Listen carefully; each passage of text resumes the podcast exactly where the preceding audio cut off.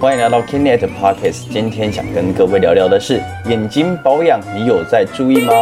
那我们今天在聊这个话题的同的同时，当然也是请到了我们的药师维特。Hello，维特。嗨，大家好，我是维特。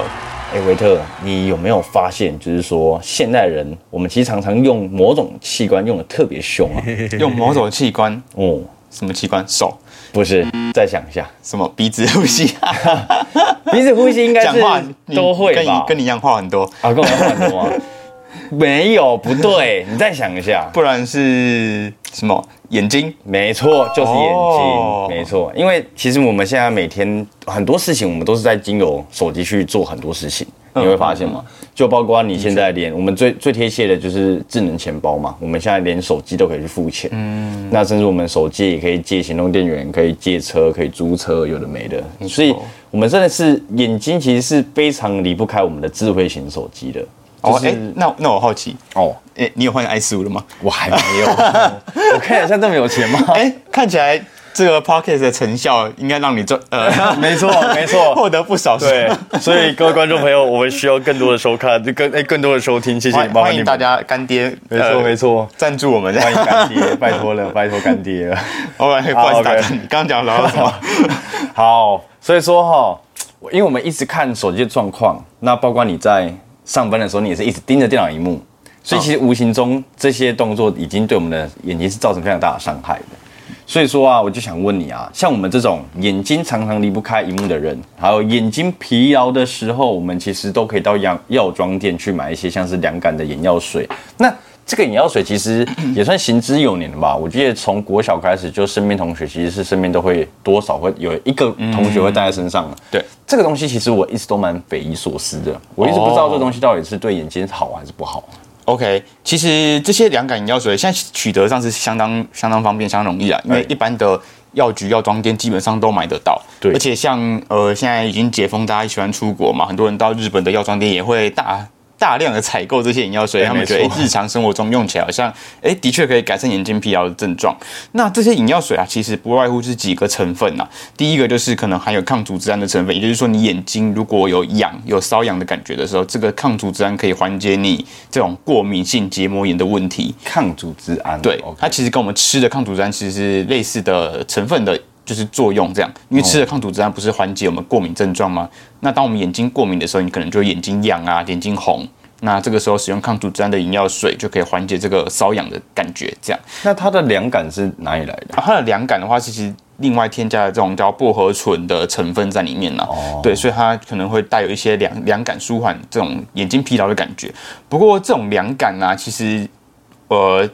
它因为它毕竟是就是眼药水嘛，其实这个眼药水药效过了之后，它的就是凉感还是会消失的啊、就等于说，呃，它只是暂时性的缓解，并不是等于说是治标，不是治本这样子。对啊，那其实令我们比较担心的是，这类型的眼药水啊，如果里面含有这种解呃这种呃血管收缩剂的成分在里面的话，哦，那因为这种血管收缩剂啊，它长期使用可能会导致反弹性充血的问题啊。的确，现充血听起来很危险。嗯，的确，它一开始在用的时候啊，它可以很很快速的改善你眼睛红的症状，哦因为呃你眼睛充满血丝，它那个血管收缩剂就可以让那个血管收缩起来，那那个血丝就会消失嘛。对，所以它其实在疗效上是可以蛮立竿见影的，对。但是长期使用的话，因为你的血管就会产生产生就是适应嘛，然后可能会有反弹性的问题，也就是说你事后呃长期使用下，可能以后再用的时候就没有办法缓解这个眼睛红的症状了。那对医疗来说，就是又又少了一个武器可以使用这样子。对，那呃，刚刚有提到抗组织胺的成分啊，然后还有这个血管收缩剂的成分。那另外一些这个眼药水常添加的成分，就是一些维他命的成分在里面了、哦，有维他命在里面。嗯，通常会放一些 B 六啊这种呃可以舒缓改善神经症状的维他命在里面，哦，帮助改善眼睛疲劳的问题这样子。OK，对那这种这种这个市售的凉感饮药水啊，其实你短暂使用，我觉得倒是无妨。对，只要你眼睛没有一些特殊的疾病的话，其实你短期间用来改善眼睛症状，我觉得还算是可以接受的啦。但是如果长期使用的话，就会担心说，因为这种眼药水，你看哦，它开封之后都不会坏掉、欸，哎，对，开封之后都不会长细菌吗？所以它其实里面都都是会添加防腐剂的成分啊。哦，对就是抑制细菌生长嘛。那当你长期点的这种含防腐剂的成分的药品的时候，它的确有可能让你眼睛干眼症的情形恶化，或者是说破坏你眼睛整整个平衡这样子啊。所以其实如果你是长期规律在点的话，这这一点我就倒是比较不建议了。哎，那还有一个产品我也蛮好奇的，就是有有一阵子广告也是一直在打，就说洗眼液。哦，它是类似一个罐状的，然后它的盖子就是刚好会符合你的眼睛大小，然后就是头抬起来之后，你就可以这样洗眼睛。嗯，那个东西其实我也觉得蛮智商税的，是是吗？我可以这样说吗？的，应该是说的确会有一些患者会需要使用这类型的产品，譬如说你眼睛就是比较容易有呃分泌物累积在里面的话，你可能。经过眼科医生评估，你的确比较需要这种冲洗眼睛的产品的话，那你可能可以使用。但是一般的民众来说，正常来说应该不会需要使用到这类型的产品了。哦，对，顶多是你眼睛干的话，那可能使用人工泪液稍稍微舒缓一下，补充一下水分倒是可以。对，但是常规使用洗眼液的话，其实好像毕竟这个对眼睛来说也是一个外来的物质嘛。那好像我自己是觉得没有特殊的医疗状况的话，好像是不太需要规律使用的啦。哦，对对对对，明白明白。那刚刚有提到这个人工泪液，其实。民众在购买人工内衣的时候，也是有一些小细节可以注意一下，就是呃那种你可以长期放着，然后呃每天点的那种药水啊，基本上都是含有防腐剂的成分，包含人人工内衣也是。所以如果比较好的选择啊，你应该是去选择那种单支。使用完就抛弃式的眼药水，就这种眼药水的话，就是里面就是不含防腐剂。常买的，就是 seven 都会卖嘛，对不对？这种的话就是哦，seven 那种应该是生理食盐水吧？哦，所以食盐水跟人工泪液是两个截然不同的。哦，对对对，人工泪液它其实也算是一种药品，它是药品的成分。对，那生理食盐水就是单纯的。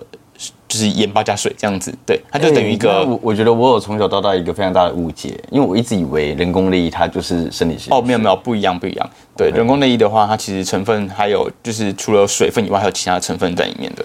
对，那就是人工泪液的话，就是像生理盐这种单支单支状的，它其实就是没有添加这个防腐剂成分在里面，所以它在使用上的这个安全性上，我觉得对眼睛是比较好的啦，因为毕竟少了一种外来的添加物嘛。但它当然，使用上就会比较麻烦一些，因为你单支使用完就需要抛弃掉。哦，那在金额上也会比较有负担一点呐。是，对，OK。哎，对啊，那一它一整排其实卖的也不便宜，我记得都是有点忘记多少钱。人工内衣的话，一盒的话，哇，那如果市售价可能会到可能四四五百块有吧？我我我不是。对，嗯，可能要再看看你哪一个，可能跟牌子也有关系，然后或者是跟台厂啊、原厂也有所关联性这样子。哦，那倒是。对，OK。那我像我自己眼睛如果不舒服，那我去看眼科。那除了眼眼药水之外，他有时候其实会给我一些药膏。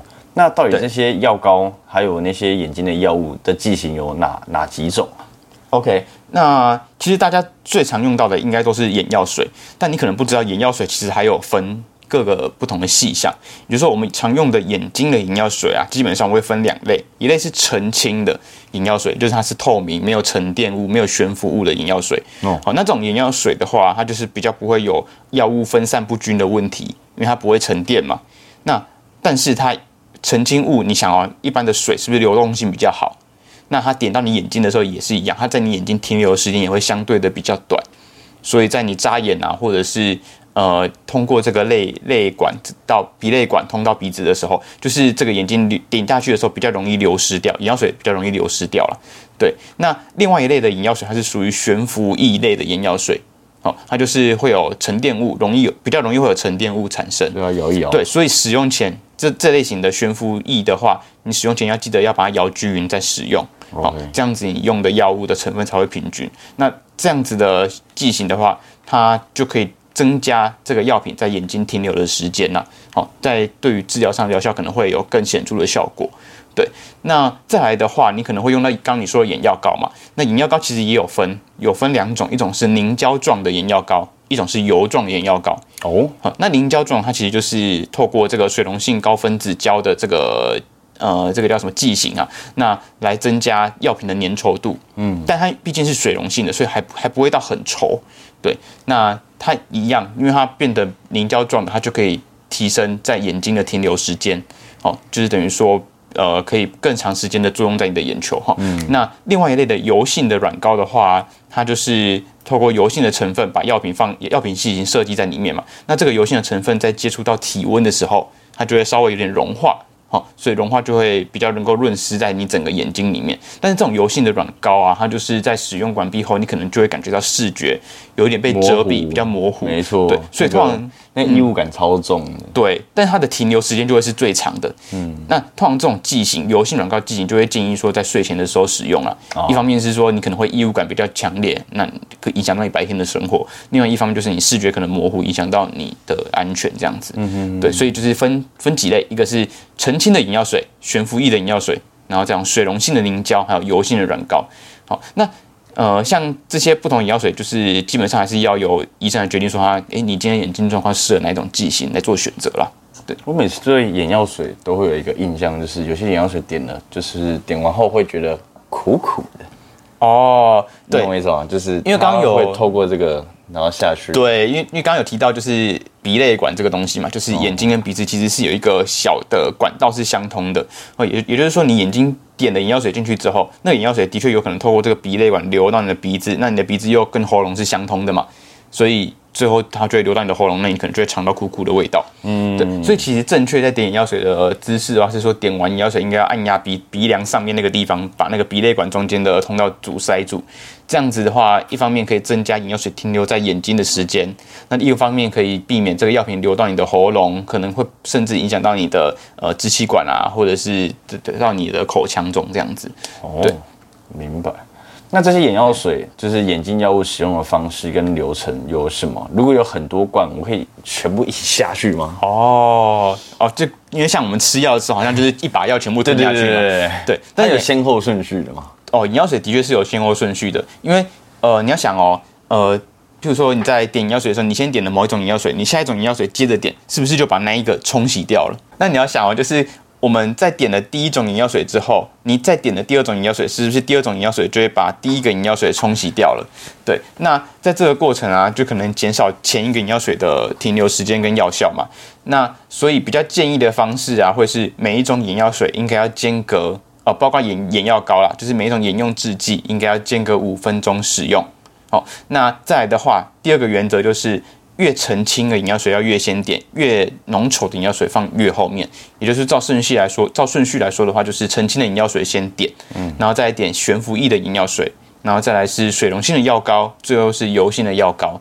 那每一种之间都是尽量间隔五分钟的时间，这样子。这个蛮可以理解的，确实，这个就就物理来说，好像得这个样子。对，它其实就是一个物理作用啊，对对就是对对对越澄清的，我们就先越先点嘛，因为你让它先吸收嘛你，想，你油性药膏涂上去，那你水一定会对吧、就就是你滴下去的时候，它可能就是直接从旁边流掉了。嗯，明白明白。好，那其实也使用眼药水的时候，还有一些注意事项啦，也就是说，你点眼药水点下去之后啊，尽量就是直接闭眼休息，而不是一直眨眼睛，因为一直眨眼睛的过程，一样会导致这个眼药水从你眼睛的旁边流眼角流掉嘛。哦，对，是会干掉吗？还是呃，是会流失掉，比较怕哦流失掉。对对对，那再就是刚刚有提到的按按压泪点啊，就是避免它通过那个鼻泪管流到喉咙去。嗯，然后再来的话就是点眼药水的过程啊，你要尽量避免这个眼药水的瓶口接触到你的眼睛或睫毛，因为刚刚有说这个眼药水里面就是还是有可能会滋生细菌，哦所以你如果今天触碰到的话，就比较容易导致污染的情形发生啊。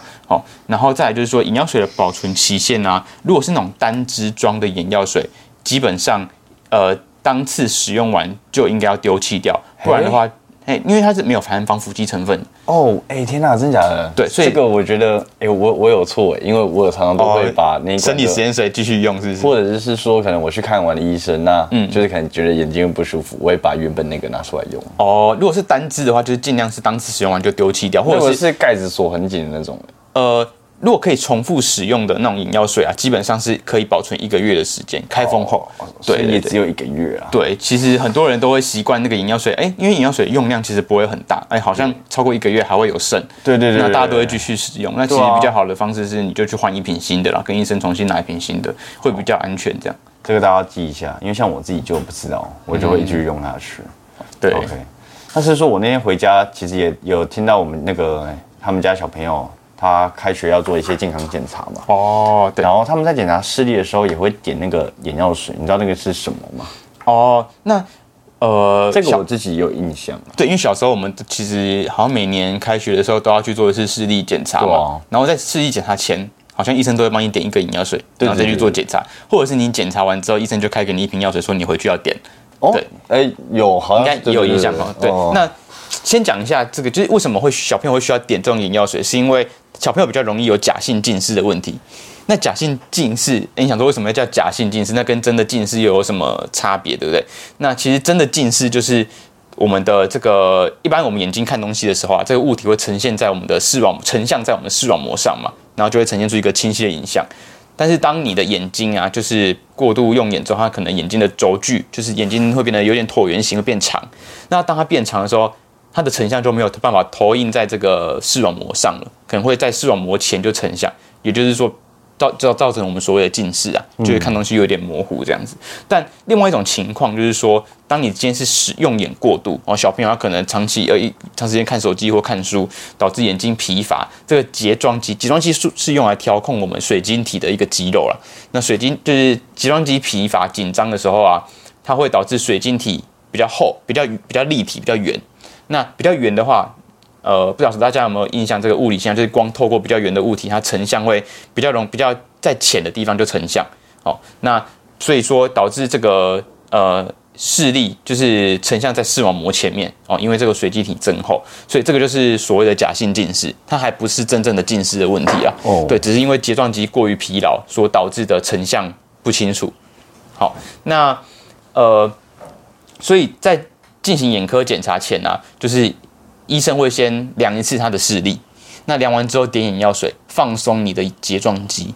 那当放松睫状肌之后，再去量一次视力，如果视力恢复到正常，那就代表是你睫状肌紧绷导致的视力问题。那这个就是所谓的假性近视。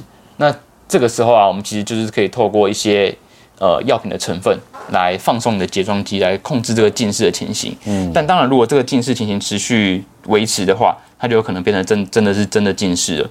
对，哦，好，那哎，那你刚刚有问说这是什么眼药水嘛？对，那这其实主要是两个成分呐，一个是叫做 tropicamide 的这个成分，它是一个属于短效的睫状肌松弛剂，哦，它就是可能比较常用在小朋友眼睛检查的时候，让医生判定是不是假性近视用的。那另外一种也很常用的叫做 atropine 这个成分，它是属于一种抗胆碱药物，它可以放松的睫状肌，同时打开你的瞳孔。所以其实有时候成年人去检查的时候，也会点这个阿托品的成分，是因为医生想要透过你的瞳孔看看你的眼底有没有出现问题。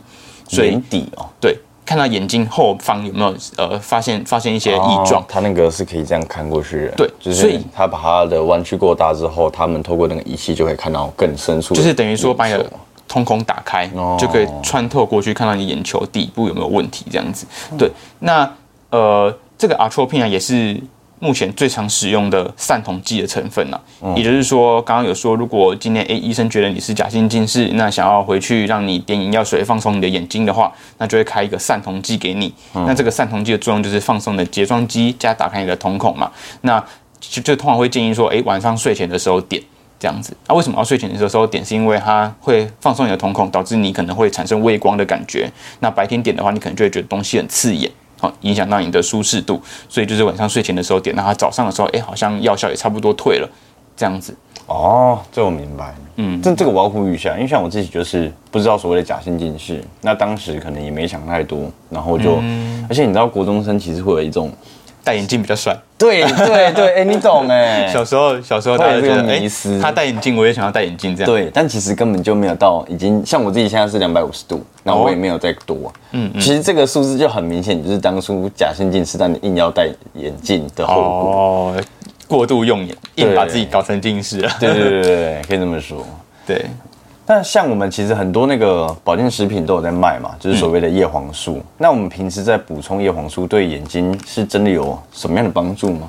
哦，那叶黄素啊，它其实是存在我们水晶体跟黄斑部的一个成分呐。对，那它其实有一些保护眼睛的功能，包含它有抗氧化的作用，可以中和掉眼睛的这种。高氧化的物质，那另外它也有抗蓝光的效果啦，那它就可以保护我们的视神经细胞，跟减少黄斑部病变的风险。它有抗蓝光的效果。对，那呃，但是就是民众在挑选这种。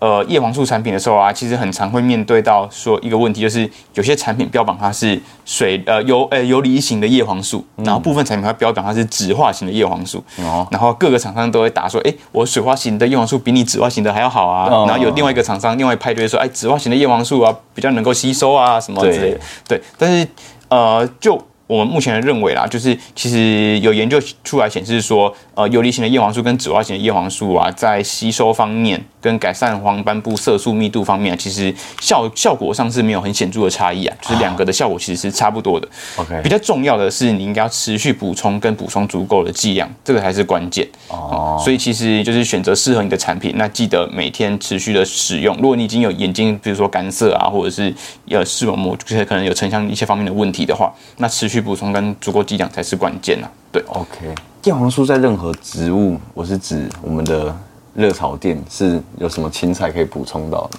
呃，食物方面的话，应该说一般的蔬果中可能都还有一些啦。哦但当然你如果要比较呃纯化啊或高浓度的叶黄素的话，可能就是要透过保健品来补充。嗯，那不过还是要提醒一下，就是叶黄素的话，一般来说建议的剂量就是一天不要超过三十毫克。因为超过三十毫克，它可能导致你皮肤可能会变黄的问题啦。对，但一般的产品不会做到这么高剂量，通常都是在十十毫克里面。那一些比较高单位的含量可能会到二十毫克，那就是留意一下你产品的呃叶黄素的含量，然后要留意一下，就有一些产品它是标榜这个它含有呃什么金盏花萃取物，但是你要留意它实际的叶黄素含量可能不是真的的那么高了。嗯，对，可能它会写一个比例，可能含有十帕叶黄素，那你可能就要换算一下，可能有时候换算起来，那这个叶黄素含量其实蛮低的。嗯，那所以就是要透过一些小细节来正确挑选这个产品，这样。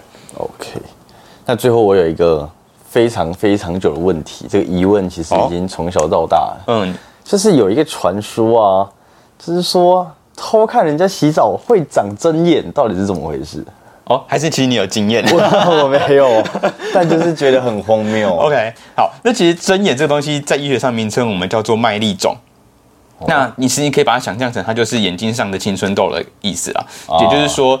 呃，就是我们眼睛也是存在一些腺体嘛，那对当这些腺体受到一些呃外物啊，就是污染或者是呃油脂分泌物阻塞的时候，它有可能会导致细菌感染，进而导致发炎化脓的情形。哦，那这个时候你眼睛就会肿一颗在那边。哦，所以其实是跟这个看人家洗澡是没有直接关系的啦。呃，但是但是看人家洗澡会不会真的比较容易长，这我就 不是很确定。但它的确就是一个细菌感染造成的。而且还有超多奇怪的那种民俗疗法，说什么你的右右眼哦长，拉眼右眼，右手拉左眼眼。对对对对 超级荒谬的我。好像有点，可是其实他这样说，其实也不是完全没有根据哦，因为是在这个长针眼的过程，因为它毕竟就是一个毛囊，呃应该说表皮皮脂腺堵住的情形嘛，所以你在拉眼睛的过程，说不定的确能够帮助这个皮脂腺疏通，然后帮助这些异物排除。哦但是当然，正确的治疗方式，因为它毕竟都已经是一个细菌感染了嘛，所以最快最有效的方式就是去眼科拿这种含抗生素的眼药水，滴眼这种抗抗生素的眼药水来杀菌。那一方面就是搭配这个热敷，热敷的话，它也可以帮助我们就是打开这个阻塞的腺体啦，帮助这个化脓排除。那当然，如果今天这个化脓或者是肿胀过大的话，医生可能会用手术的方式，可能用针啊之类把那个脓直接引流出来。对，但是这个引流的动作基本上不建议自己在家操作啦，因为怕会就是可能伤到眼睛的细胞啊，或者是呃导致更严重感染的问题这样子。这完全可以理解，但我觉得确实是针眼应该就是所谓的眼睛上的青春痘。对对对，那如果你今天已经长针眼，就是记得尽量不要戴隐形眼镜啦，就尽量佩戴眼镜，正常的眼镜，或者是呃尽量不要化眼妆，因为都已经有这个皮脂腺阻塞的问题嘛，再用一些化妆品，可能又会再导致更严重严重的阻塞问题。那再就是一些生活习惯啦，改善一下，不要熬夜啊，不要吃油炸食物啊，然后吃的比较清淡一点点，也可以帮助改善这个针眼的问题。这样，嗯 OK，感谢今天维特跟各位分享关于眼睛上面的知识。那我们再期待下一集喽。那各位拜拜，拜拜。感谢各位听众的收听，未来还会持续更新更多的健康知识，可以点击资讯栏的连接到 Kinet 的官方网站，里面有更详细的健康内容及新闻，或是到我们的脸书、IG、TikTok follow 我们，不要错过各种活动内容喽。拜拜。